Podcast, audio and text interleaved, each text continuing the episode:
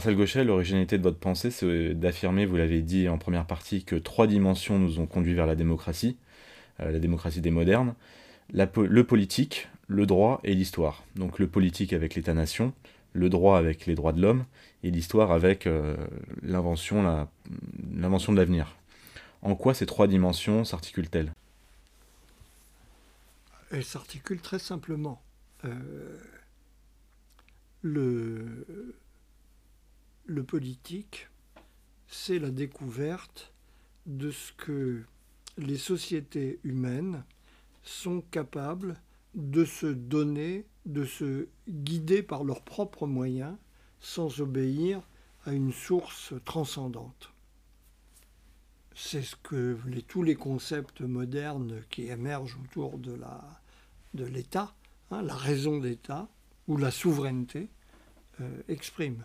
C'est-à-dire que la conduite des sociétés obéit à des règles propres qui sont inhérentes à la nature de ces sociétés et qui ne renvoient pas à une euh, extériorité sacrale, quelle qu'elle soit. Mais une fois qu'on a dit ça, donc on construit un appareil de pouvoir, il faut lui. Ça veut dire donc que ce pouvoir n'est pas autorisé de Dieu, ce qui était la formule canonique des monarchies sacrées. Et alors, la question se pose de au nom de quoi elle gouverne? Et quelle est la nature de ce pouvoir dès lors qu'il n'est plus une émanation du divin? D'où il sort? Et à quoi Qu'est-ce qui fait sa raison d'être et son horizon, l'horizon de son action? Et c'est là où il va falloir inventer une légitimité différente de celle que procurait d'évidence un cadre religieux où, par essence, ce qui commandait venait de plus haut. Eh bien, c'est là euh, que, dans un contexte passablement troublé, on invente cette idée hein, que la légitimité, c'est celle qui procède des droits que détiennent d'origine les êtres humains qui s'assemblent en société, ce qui va donner les théories du contrat social qui font figure pendant très longtemps des lucubrations de philosophes en chambre qui n'ont pas vu comment fonctionne une société, mais qui sont devenus euh, bel et bien le principe de légitimité opératoire de nos sociétés. Hein. nos sociétés ne sont légitimes. ce qui fait la légitimité des rapports entre les êtres en général ou a fortiori la légitimité du pouvoir, c'est le fait qu'il procède de la volonté libre d'individus posés comme égaux dans leur liberté. Euh, une proposition à l'échelle de l'histoire humaine euh, radicalement révolutionnaire qui ont mis beaucoup de temps à percoler dans la vie des sociétés. Ça va donner le suffrage universel, mais au prix de quelle bataille Ça va donner le droit du contrat, hein, qui, est notre pain quotidien, que nous signons tous les jours. Euh, ce qui fait la légitimité du rapport entre des personnes, c'est le fait qu'elles manifestent un engagement régulier euh, où leur liberté est totale de part et d'autre le droit du contrat, c'est pour éviter les contrats léonins où le supérieur impose sa volonté à l'inférieur pour le, contraindre à l'obéissance. Mais une fois qu'on a cette légitimité, l'action humaine va produire cette liberté va se traduire dans une liberté supplémentaire qui est celle d'inventer d'innover. Et pourquoi innover? Pourquoi inventer? Pour faire mieux que ce qui précède. Hein. C'est le, le, grand problème qui émerge dans la conscience européenne avec ce qu'on a appelé la querelle des anciens et des modernes. Sommes-nous assujettis à des modèles du passé que nous ne pouvons pas dépasser, que nous pouvons imiter au mieux, ou sommes-nous capables d'inventer quelque chose? Un monde d'individus libres et égaux, c'est-à-dire avec une capacité d'initiative donnée à chacun, par définition, change, s'invente en vue d'un mieux. Ça va donner l'idée de progrès. Et, mais le progrès suppose qu'il y ait quelque chose de stable L'idée d'histoire, ça va beaucoup plus loin, c'est la découverte, hein, début 19e siècle, à laquelle la révolution industrielle apporte une espèce de traduction opératoire impossible à ignorer, l'idée que nous sommes faits pour créer notre propre monde. Ça se passe évidemment prioritairement dans le monde économique. C'est là où ça va prendre sa dimension euh, bouleversante, parce que c'est l'expression de la liberté humaine. Quand le, droit conduit à l'histoire, si je puis dire, puisqu'il est, est le prolongement de cette idée de liberté dans l'idée d'une aventure humaine qui cherche à créer son propre univers. En ce sens-là, c'est le sommet de l'autonomie. Donc il y, a, il y, a, un lien de consécution dans cette série de révolutions qui mènent du politique au droit et à l'histoire. D'ailleurs, pour vous, la, démocratie, c'est un, un, état de la société ou c'est un régime politique ou c'est un fait social euh, total? Les deux, les trois. Les trois, d'accord, donc c'est un fait social total. Ça, le, le, fait social euh, exige de se convertir dans une dimension politique. Et ben, on ne pourrait pas imaginer une société qui serait démocratique et un pouvoir qui ne le serait pas. Il faut donc un régime qui soit en mesure d'épouser de, et de transcrire les valeurs qui sont à l'œuvre dans sa société. Sinon, euh, ce serait la révolution permanente dans un sens pas prévu par les trotskistes. Euh, la sortie de la religion a permis donc l'avènement de la démocratie, on l'a compris. Donc le pouvoir ne vient plus d'en haut, il vient d'en bas. Quelle place accordez-vous au, libéralisme dans ce, dans ce processus? C'est une cause ou une conséquence? C'est d'abord euh, une, c'est d'abord une. C'est un point clé très très mal compris, parce qu'il euh, y a une équivoque sur cette notion de libéralisme qui est énorme. On peut dire euh, qu'il faut distinguer entre deux choses très différentes, ce que je propose d'appeler le fait libéral et d'autre part, l'idéologie. Voilà, vous distinguez le, libéralisme comme idéologie et le fait libéral. Oui, je pense. Et là, et le fait libéral, c'est un fait de structure des sociétés modernes. Les sociétés modernes sont libérales par structure, c'est-à-dire qu'elles séparent, sous l'effet de l'orientation historique, la sphère d'expression des libertés privées, ce qu'on appelle la société civile, de la sphère politique ou il y a le, on a un pouvoir représentatif qui a une capacité d'action sur l'ensemble de la vie collective. Hein, c'est le, vous avez le droit, euh, dans le monde moderne, et les tentatives d'abolir ce, droit euh, n'ont pas été des réussites, c'est le moins qu'on puisse dire, de euh, créer une entreprise, de créer un journal, de manifester votre opinion, de trouver des gens pour vous écouter les libertés fondamentales sont indépendantes de l'État et trouvent leur sphère d'expression dans une sphère à part qu'on appelle la société civile, qui se complète ensuite dans une société politique.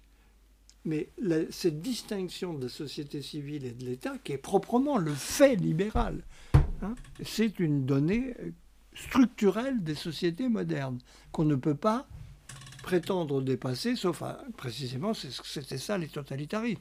Fondamentalement, le projet totalitaire, c'est absorber la société civile dans la société politique.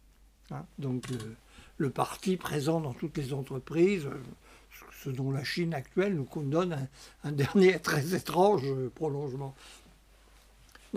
ce fait libéral, hein, structurant, hein, je, donc, en un sens, les sociétés modernes sont libérales par organisation. À partir de là, la question, c'est le réglage de cette séparation. Est elle est de fait? Jusqu'où va-t-elle?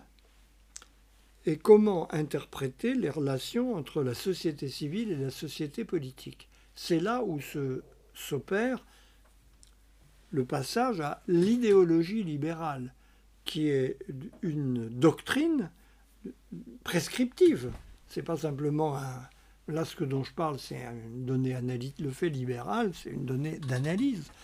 L'idéologie libérale, c'est une interprétation de ce fait libéral qui le valorise d'abord, mais qui surtout prétend lui donner son extension maximale. Alors avec toutes sortes de, de degrés, puisqu'il n'y a pas d'homogénéité du libéralisme par nature, si je puis dire, puisque vous avez les ultra-libéraux qui disent moins il y a d'État, mieux on se porte, et puis vous avez des libéraux plus ou moins conservateurs, plus ou moins socialistes, d'autre part, qui cherchent à balancer, tout en défendant bec et ongle, et à mon avis à juste titre, l'indépendance de la société civile, essayent d'en tempérer les effets. Parce que dans la société politique, c'est la question. De quoi parle-t-on en politique de, la bonne manière de gérer le fait libéral? C'est 90% du, du, de, de, la discussion politique dans les démocraties porte sur ce point.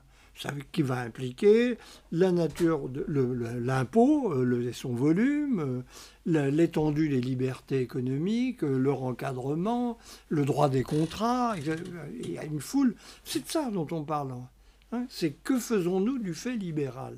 Le fait libéral, en fait, c'est la, la liberté politique. C'est la liberté privée, surtout la liberté de prendre de conscience, la liberté d'expression. La liberté d'expression, c'est la liberté d'utiliser des, de créer une maison d'édition, un journal, une télévision. Ça, c'est le, libéralisme comme euh, idéologie. Non, non, non, c'est un fait. à partir du moment où vous avez les droits de l'homme, et donc la, liberté des personnes, et qu'il est posé que ces libertés sont intangibles, vous avez les, les effets de cette liberté. Et les effets de cette liberté, c'est l'action libre des individus en vue de leur mieux-être, hein, de, toute nature. Donc, les sociétés libérales sont en même temps des sociétés de progrès, puisqu'elles cherchent, on cherche, on ne, c'est pas le plaisir de parler pour euh, ne rien dire, si je puis dire, même si c'est souvent le cas. c'est, il y a une légitimation par l'intérêt collectif. Si on s'exprime dans l'espace public, c'est avec l'envie, pas seulement de manifester cette opinion, mais de convaincre les autres, d'avoir un effet dans la société. Hein, mais si on, cherche, si on crée une entreprise, c'est évidemment pour gagner de l'argent, mais c'est aussi pour rendre un service, à proposer quelque chose qui est utile à la vie collective, d'une manière ou, d'une autre, même comme divertir. Donc, à partir du moment, le, le, le, fait libéral, c'est cette indépendance reconnue à la liberté de se manifester dans toute une série de secteurs, créer une association, un parti. Euh, dans ce cas-là, le, fait libéral a, triomphé euh, partout euh, en Occident. Par contre, le libéralisme, lui, ben, ne triomphe pas forcément. Non, parce qu'il est contesté. Il est contesté par des gens que même... Alors, il, est, il a été contesté pendant deux siècles par des gens qui voulaient l'abolir soit dans un style autoritaire conservateur, on remet de l'ordre dans la boutique, qu'est-ce que c'est que ce bazar? On encadre tout ça, on fait des corporations, on fait bon. Hein il est, ou bien on a cherché à l'abolir du côté socialiste par une étatisation des moyens de production, comme euh, dans le jargon euh, sacré des saintes écritures euh, marxistes. Et c'est un échec. Donc à mes yeux, cette affaire-là est derrière nous. C'est le noyau rationnel d'ailleurs de ce que disait Fukuyama. Il se trompait sur la fin de l'histoire en général, mais il disait bien sur la fin d'une histoire qui, qui avait commencé en gros avec la Révolution française. Elle est finie, c'est-à-dire que je ne vois pas demain le projet de dire euh, on abolit le fait libéral parce que c'est ça qui de là que vient tout le mal. Ça c'est terminé. Donc de ce point de vue-là, il y a une maturation de la vie démocratique que je considère, peut-être à tort, mais je fais le pari, que c'est irréversible. Le fait libéral est entré dans les mains, et la base de la vie démocratique aujourd'hui, et on ne reviendra pas dessus. Mais après, il y a une discussion à l'intérieur de l'espace démocratique où ce fait est parfaitement admis, sur son étendue. C'est une question de degré. Une question de degré. Une question de degré, et pas seulement de degré, c'est une question aussi de, de, de, lié à ses conséquences. Regardez par exemple une partie des débats sociétaux, genre euh, la parenté homosexuelle. On peut dire, la liberté, euh, c'est très bien. Même des libéraux grandins se disent, oula, ça envoie une espèce de signal dans la vie collective. Euh, qui euh, ébranle complètement les, repères de la vie familiale, de la filiation, de la généalogie. Donc c'est très dangereux. Mais il y en a. Alors vous avez des gens qui vont dire oui, le mariage homosexuel, aucun problème, mais pas la GPA. Parce que là, on franchit une étape supplémentaire qui est que les enfants ne sont plus les enfants de leurs parents, en fait, au sens biologique du mot. Bon, toutes ces. C'est typique.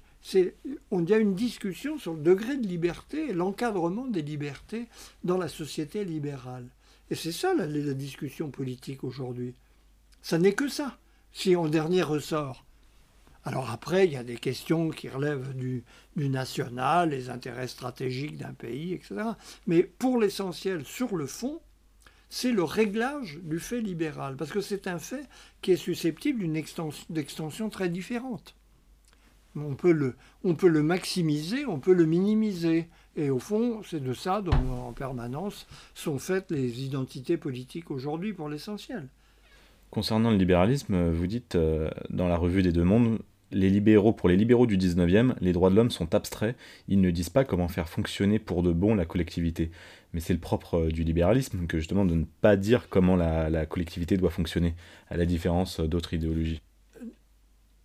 Ben, si, ils disent bien, mais si, euh, ça c'est jouer sur les mots. Euh, ils, disent justement, il y a un acquis de l'histoire qui est cette dissociation de la société civile libre et de l'État. Et donc, il y a une euh, idée euh, très précise de la manière dont l'État doit fonctionner sur la base de cette liberté accordée par l'État. Et maintenant, si c'est là où il y a eu un développement historique considérable, c'est que non, l'État n'est plus simplement pensé comme le garant de cette liberté de la société civile, mais d'une certaine manière son producteur. C'est-à-dire c'est lui qui rend, qui, qui rend plus libre la société civile. C'est un nouveau rôle, bon, mais ça c'est un sujet nouveau qui émerge justement depuis 1945 en fait, et qui est porteur d'énormes conséquences, qui, qui crée un, trouble à l'intérieur même du camp libéral, justement, sur cette intervention de la puissance publique. Hein, parce que après tout, euh, elle coûte cher, ne serait-ce que ça, elle coûte très très cher même. Hein. Et le, mais il y a bien une idée dans le libéralisme de la bonne manière de faire fonctionner la société. Même si le libéralisme est critique justement, mais de quelque chose qui appartient plutôt au passé, qui est ces tentatives de remettre sous cloche le fait libéral, qui est en fait le discours autoritaire, voire totalitaire, mais qui est mort, lui. Il est mort. Je pense que s'il y a une bonne nouvelle, euh, il y en a quand même quelques-unes c'est ça. On commet souvent l'erreur d'assimiler euh, l'individualisme, donc la, souveraineté de l'individu mmh. sur lui-même, euh, à l'égoïsme, euh, donc faire ce qu'on veut sans se soucier des conséquences mmh. des autres. comment expliquez-vous cette confusion? Ben, elle, est, elle est un peu inévitable. Parce que vous la, vous la faites souvent. Non, non, non, non, je, je mets toujours en garde contre cette confusion. L'individualisme Parfois, vous parlez d'une poussée de l'individualisme. en réalité, vous parlez d'une poussée de l'égoïsme. Non, non, je ne crois pas. Non, non, je pense qu'il y a une poussée de l'individualisme comme principe de droit qui a des traductions pratiques qui n'implique absolument pas l'égoïsme. Mais c'est parfaitement vrai qu'il y a une, la, poussée de l'individualisme au sens noble du mot, euh, qui est un fait contre lequel elle n'a aucun sens à aller, comporte des conséquences qui peuvent facilement, dans le monde où on est pour toutes sortes de raisons, dériver vers euh, des phénomènes assez pathologiques que du narcissisme pénible à l'indifférence totale à autrui ou à les croyances délirantes sur sa propre souveraineté qui marche sur les autres ces deux choses, il y a un lien, mais il faut, je fais évidemment la nuance. Je me défends totalement d'assimiler les deux. Oui, parce que pour être égoïste, il faut euh, pouvoir l'être, donc il faut, avoir, faut le respect de son individualité. Euh, concernant la liberté d'expression en France, vous avez déclaré qu'elle était menacée de manière originale, je vous cite, pas par des textes de loi ou l'action des pouvoirs, comme par le passé, mais par une pression sociale qui fonctionne à la peur qu'elle inspire. Euh, pourtant, seul le pouvoir politique est réellement coercitif. La pression, sociale, la pression sociale ne l'est pas. Elle est de l'ordre de l'influence. Euh. Non. Regardez, justement, c'est là où on est dans un, épisode très original. regardez, euh, d'ailleurs, quelqu'un qui l'avait très bien pressenti, c'est Tocqueville, quand il parle de la manière dont l'opinion de la majorité s'impose aux États-Unis à la minorité qui n'ose pas la ramener parce que ils se sentent faibles face à une force beaucoup plus grande qu'eux. Nous, c'est très différent. C'est pas tellement la pression majoritaire, c'est un phénomène très spécifique. Hein. C'est au contraire un phénomène de minorité, mais de minorité accusatrice qui prononce des condamnations à mort sociale. Euh, oui, mais on peut, on peut faire le choix d'accepter cette euh, mort sociale. on n'est pas en prison quand on a une mort sociale. Mais pour, Donc il n'y a pas de coercition à proprement parler. on m'a condamné à la mort sociale et je vis très bien. mais le fait est, le fait est, c'est un fait, mystérieux d'ailleurs pour moi. Je n'en ai pas de bonne explication. Que la plupart des gens sont intimidés par cette censure morale. Oui, mais c'est un choix, c'est pas une coercition. Non, c'est pas une coercition. Moi, je dis pas qu'il y a une coercition. Ne je dis pas qu'il y a une. Évidemment, vous n'allez pas en prison. Vous, pouvez traîner devant les tribunaux. Il y a des exemples un peu tragiques, mais vous, c'est un problème de courage personnel. Vous assumez vos opinions ou vous les, vous choisissez de les remballer. Bah, d'ailleurs, on observe ça très bien avec euh, le féminisme, euh, ou tout, euh, tout mouvement un peu qu'on appelle les mouvements d'émancipation comme ça. Les féministes, pardon, elles se battent uniquement contre des pressions sociales et des comportements sociaux qu'elles jugent néfastes, mais elles ne se battent jamais contre des coercitions réelles. je pense à l'État, par exemple, ou aux impôts, ou au code de la route, peu importe. donc on a l'impression que ces mouvements ne se battent pas pour plus de liberté, mais pour plus de reconnaissance en réalité. C'est une dimension très importante euh, certainement, oui. Je crois que vous avez raison. Et elle. C'est une ambiguïté. C'est pas simplement la reconnaissance, c'est une euh, lutte pour une, la reconnaissance de la valeur supérieure de leur lutte. Donc c'est une lutte politique, c'est une lutte de pouvoir. C'est une lutte de pouvoir. Il y a la reconnaissance, oui, mais c'est pas une reconnaissance euh, euh, qui pourrait satisfaire d'être reconnu, si je puis dire. C'est on ça par exemple avec Ego, c'est non, je, je, veux faire partie de ton entreprise et je veux être à tel poste. J'ai le droit. J'ai le droit. J'ai le droit, voilà. C'est, ça va très loin, en fait. Hein, c'est une, oui, c'est antilibéral pour le coup. Oui, c'est tout à fait. Anti... Alors là, radicalement antilibéral. Euh, vous avez écrit l'individualisme est un, phénomène holiste. Euh, qu'est-ce que vous entendez par là? Eh ben, C'est paradoxal. C'est un, un, phénomène l'individualisme dans notre euh, époque, c'est pas le cas il y a un siècle, est devenu une prescription sociale qui commande par exemple l'individualisation précoce des enfants. C'est très frappant. Hein. on, veut apprendre aux enfants très tôt à être des individus. Et il faut se comporter en individu. Alors, ça, ce qui est d'ailleurs une tyrannie sociale, c'est vous avez le choix, mais le grand problème, le grand problème social dans nos sociétés, qui n'est pas vu par les responsables en dépit de quelques efforts qu'on peut faire, c'est que pour beaucoup de gens, c'est pas possible. Pour être un individu de plein exercice tel que. C'est magnifique d'être un individu. Hmm c'est magnifique d'être un individu, c'est le stade ultime. C'est magnifique de l'être, mais il faut avoir les moyens de l'être. Et ces moyens sont très exigeants en réalité. C'est-à-dire la société du choix permanent met énormément de gens dans la renvoi à leur impuissance de choisir parce qu'ils n'en sont pas les moyens. Autrement dit, je, partons de plus loin.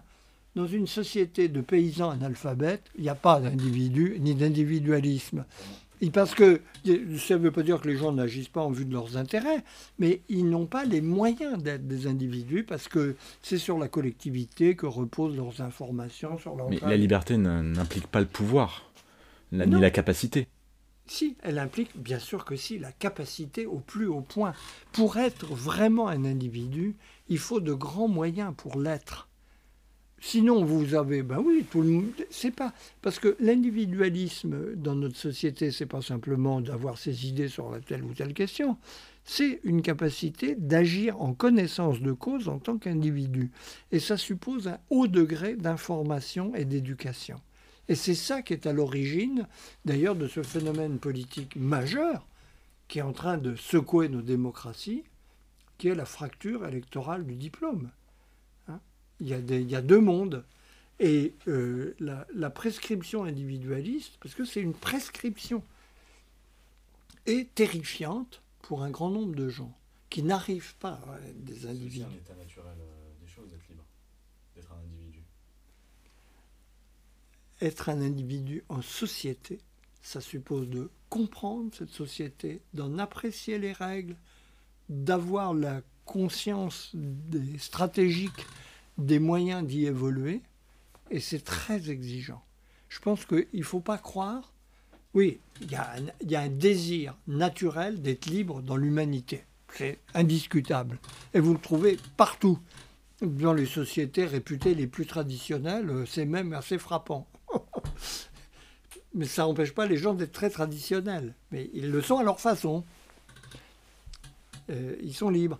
Mais dans notre, ce que vous sous-estimez avec cette idée, c'est la complexité inouïe du jeu social dans nos sociétés, qui fait qu'il faut d'énormes moyens cognitifs et personnels pour savoir évoluer en société. Et c'est ça le problème. C'est pour ça que c'est une prescription qui, a, qui implique un énorme problème, qui pose un. C'est nous, pour moi, c'est la nouvelle question sociale. C'est de donner c'est pas simplement de donner des allocations aux gens dans le besoin euh, pour que le chômage, la maladie, c'est acquis. Non, c'est de donner les moyens cognitifs. C'est ce qui fait de la question de l'éducation dans nos sociétés un problème capital. Donc pour vous, on peut mobiliser la, collectivité en vue de cet objectif? Oui. Donc vous êtes un social-démocrate? Oui, je suis un social-démocrate. Tout à fait. Même si euh, j'aime pas beaucoup la social-démocratie dans sa version actuelle pour d'autres raisons. Mais philosophiquement, je suis social-démocrate.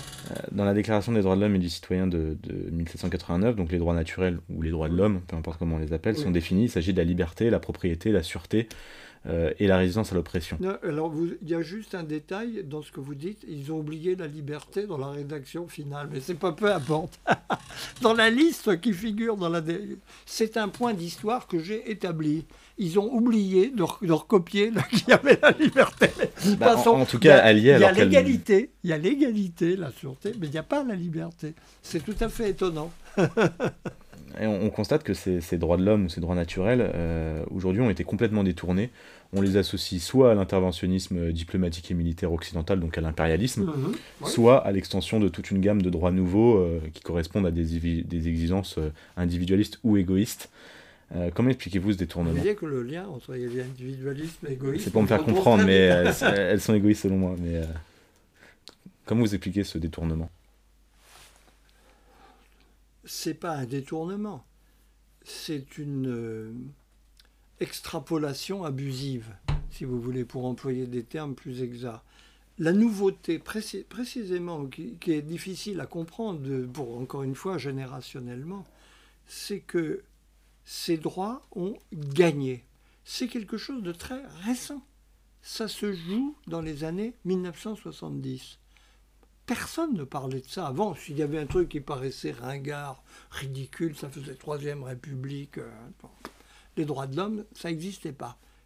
les droits individuels, en fait, il vaut mieux dire les droits individuels, parce que c'est de ça qu'il s'agit, ont gagné par un processus qu'on peut essayer de décrire, ce que j'ai au moins commencé à faire. À partir de là, tout ce qui s'oppose, la, question qui est posée à nos sociétés, c'est le degré de leur application. Parce que ces droits sont vagues par nature. Ben oui. ou, ne n'impliquent, en fait, quelle est la limite? Vous savez, quand on s'est battu pour faire cette déclaration des droits de l'homme, le grand débat, ça qui revient régulièrement, c'est la question des devoirs. Parce qu'on dit oui, il faut des droits, mais un peu de devoirs, ça ferait pas de mal non plus pour balancer ça. Et en fait, on ne peut pas donner de devoirs, parce que qu'est-ce que c'est que les devoirs? C'est les droits d'autrui. C'est reversible. Si j'ai des droits, mon voisin, vous, en face de moi, en avez aussi, je dois les respecter, c'est ça les devoirs. Ça, c'est très beau sur le papier, mais en pratique, euh, ça fonctionne qu'à moitié. Euh, parce que ça pose une question d'interprétation. Et donc, je, sur les deux points que vous avez dit, on comprend bien. Pour les Occidents, ce triomphe des droits de l'homme des années 1970 s'est traduit dans l'idée que il est, ce sont, en fait, c'est la formule de Jefferson dans la Déclaration d'indépendance américaine qui a gagné. Ce sont des vérités euh, évidentes par elles-mêmes. Si elles sont évidentes par elles-mêmes, où sont les couillons qui ne veulent pas les reconnaître? Donc, on doit les appliquer à tout le monde. Et le grand problème que ça pose, c'est qu'on ne cherche pas à comprendre des sociétés qui fonctionnent autrement.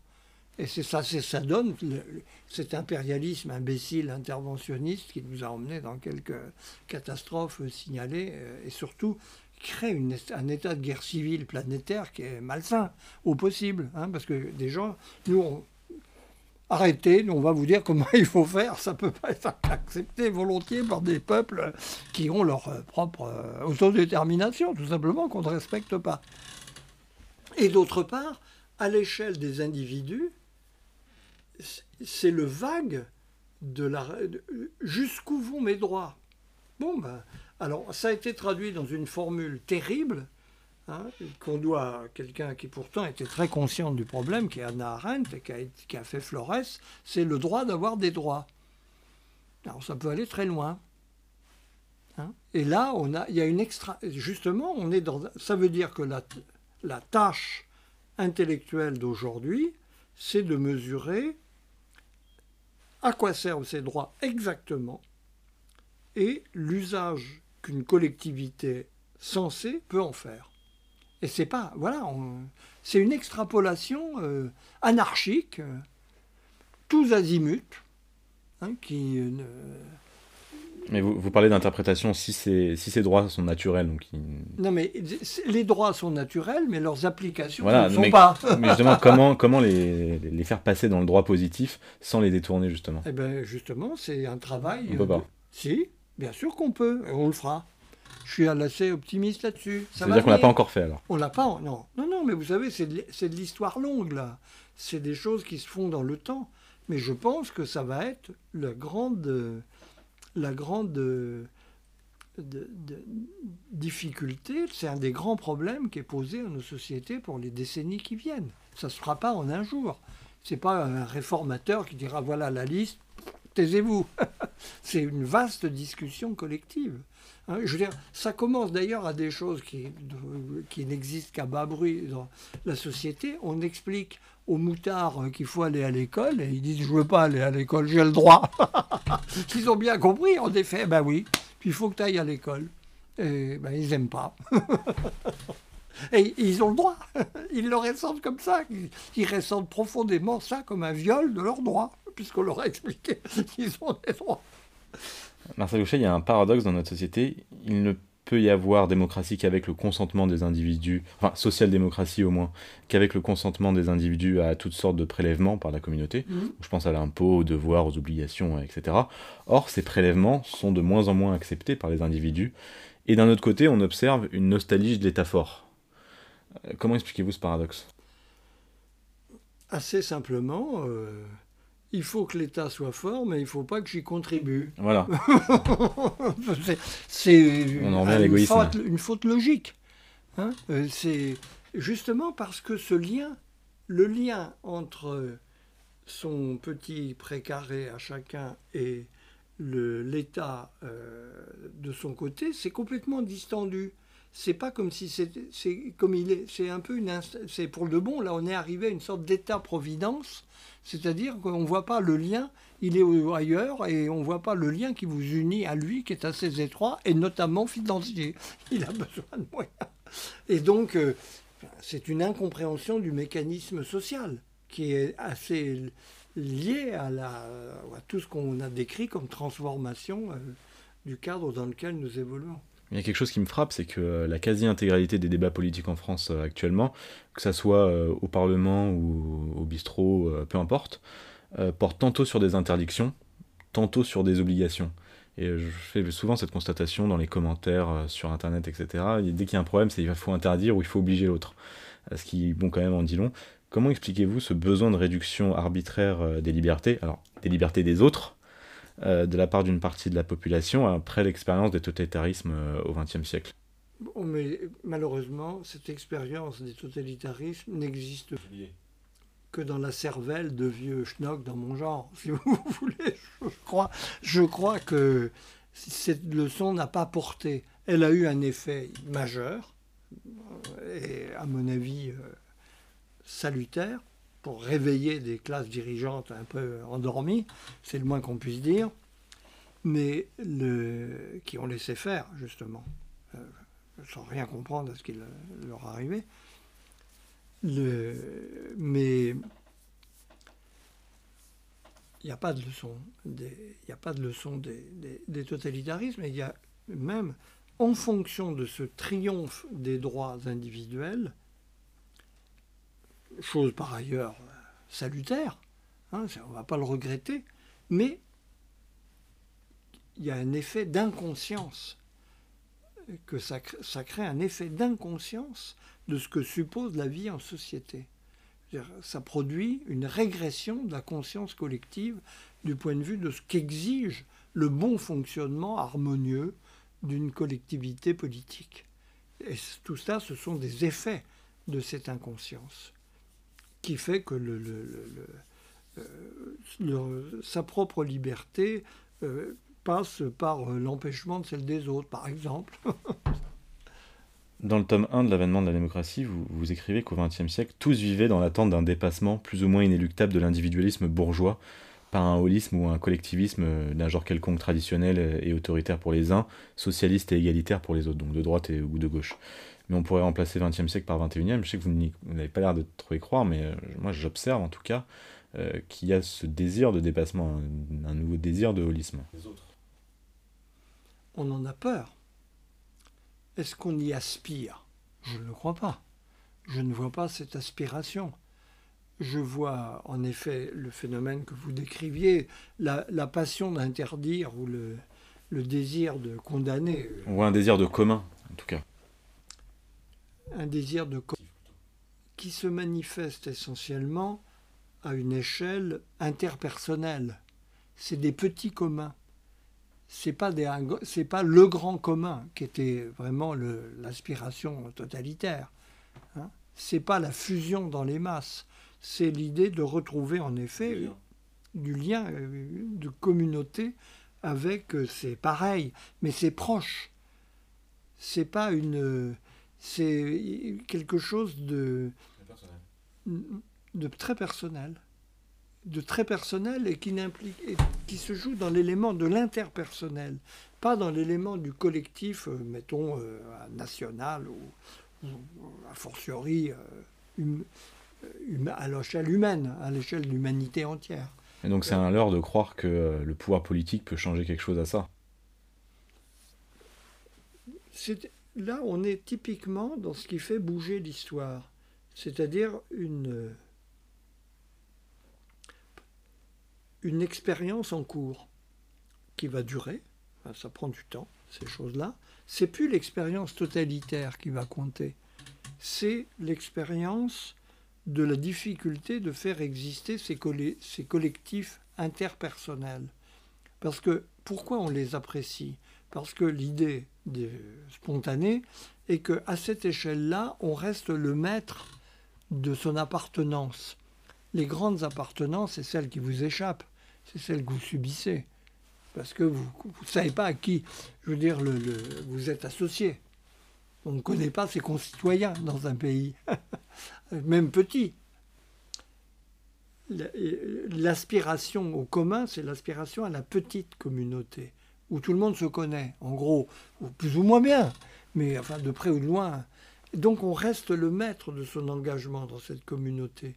Mais précisément, à ce moment-là, il y a plus de il a pas, ça ne marche pas. Parce que une vraie communauté, les communautés du passé ou celles que certains essayent de reconstituer, c'est des communautés qui ont autorité sur leurs membres. Et ça, personne n'en veut dans notre monde. Qui a envie d'une communauté qui vous dit comment vous devez vivre, vous habiller, manger, euh, faire euh, votre emploi du temps quotidien, vos prières vos... Personne n'en veut dans notre monde. Donc, euh, en fait, ce désir est voué à rester insatisfait. Et je pense que c'est un élément qui va... Cette frustration aura de grands effets dans l'avenir. C'est, on, on est dans une expérience sociale en cours, là. En tant que philosophe, comment avez-vous vécu euh, et analysé le confinement? Trouvez-vous ça normal que, qu'il existe en France une structure politique, donc l'État en l'occurrence, euh, si puissante qu'elle ait le pouvoir euh, de confiner les gens chez eux? Oui, dans le principe, ça me semble inévitable qu'une telle euh, instance existe et je m'y résous sans problème. Après, on peut discuter à l'infini des modalités. Ça, c'est un autre problème. Mais dans le principe, ça me semble inhérent à l'existence d'une vie sociale. Hein. La société, c'est c'est précisément à un moment donné, euh, une crise comme celle qu'on a vécue avec cette épidémie, l'impératif d'un salut commun qui passe par des mesures contraignantes pour tout le monde. Donc vous ne croyez pas à la, fin de la politique, à une société 100% contractuelle et euh, Surtout pas. Surtout pas. Vous ne la souhaitez pas non plus. D'accord. Euh, tous ces éléments dont on a parlé, euh, la sortie de la religion qui se répand aujourd'hui, donc c'est apparu en Occident, le libéralisme et les droits de l'homme sont des concepts occidentaux, et comme vous l'avez écrit, la mondialisation est une occidentalisation culturelle du globe. Le monde s'occidentalise, pourtant l'Occident semble euh, n'avoir jamais été aussi faible. Comment expliquez-vous aussi ce, paradoxe? Précisément quand on a gagné. Un peu comme l'Empire romain. Ouais, oui. quand on a gagné, on est faible. Parce qu'on ne voit pas l'utilité d'imposer ce qui manifestement s'impose hein, euh, de soi-même.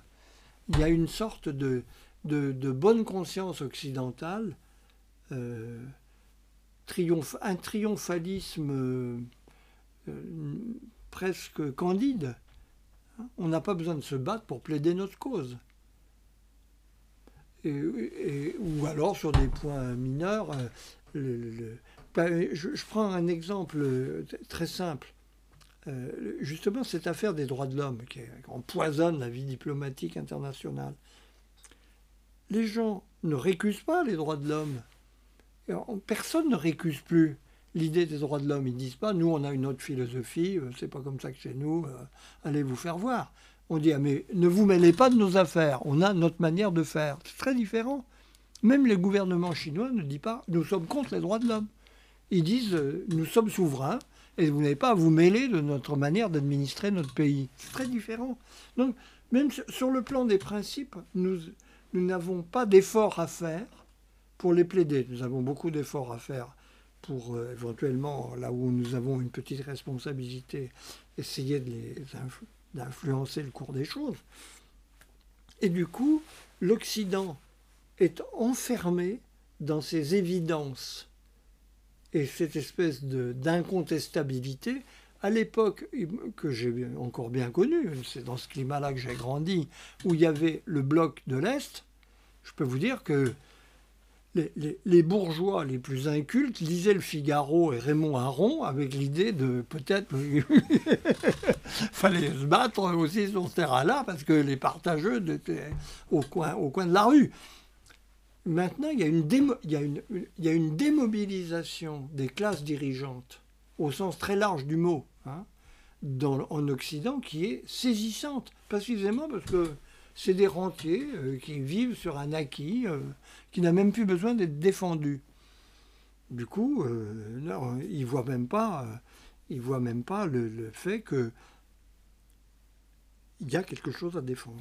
Justement, vous parlez du, bloc de l'Est, donc avec, avec l'effondrement du mur Merlin qui annonce justement la, fin du bloc soviétique, Francis Fukuyama, dont on a parlé tout à l'heure, prédisait la fin de l'histoire, donc c'est-à-dire que le monde allait se ranger à une démocratie libérale et à l'économie de marché. Hein.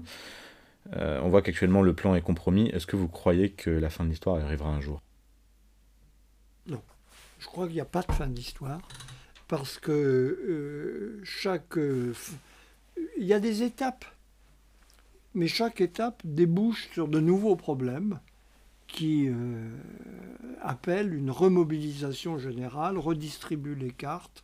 Et nous sommes très loin de, de, pouvoir penser que nous avons la maîtrise ultime des paramètres. Moi, ce qui me frappe au contraire dans l'état où nous sommes, mais je pense que c'est vrai au-delà, euh, les questions sont infinies et j'ajoute que philosophiquement, il me semble que l'erreur l'erreur de principe de l'idée de fin de l'histoire a été de croire à une totalisation, qu'à un moment donné, on saurait tout ce qui s'est passé avant nous et donc on aurait la maîtrise de ce qu'on est.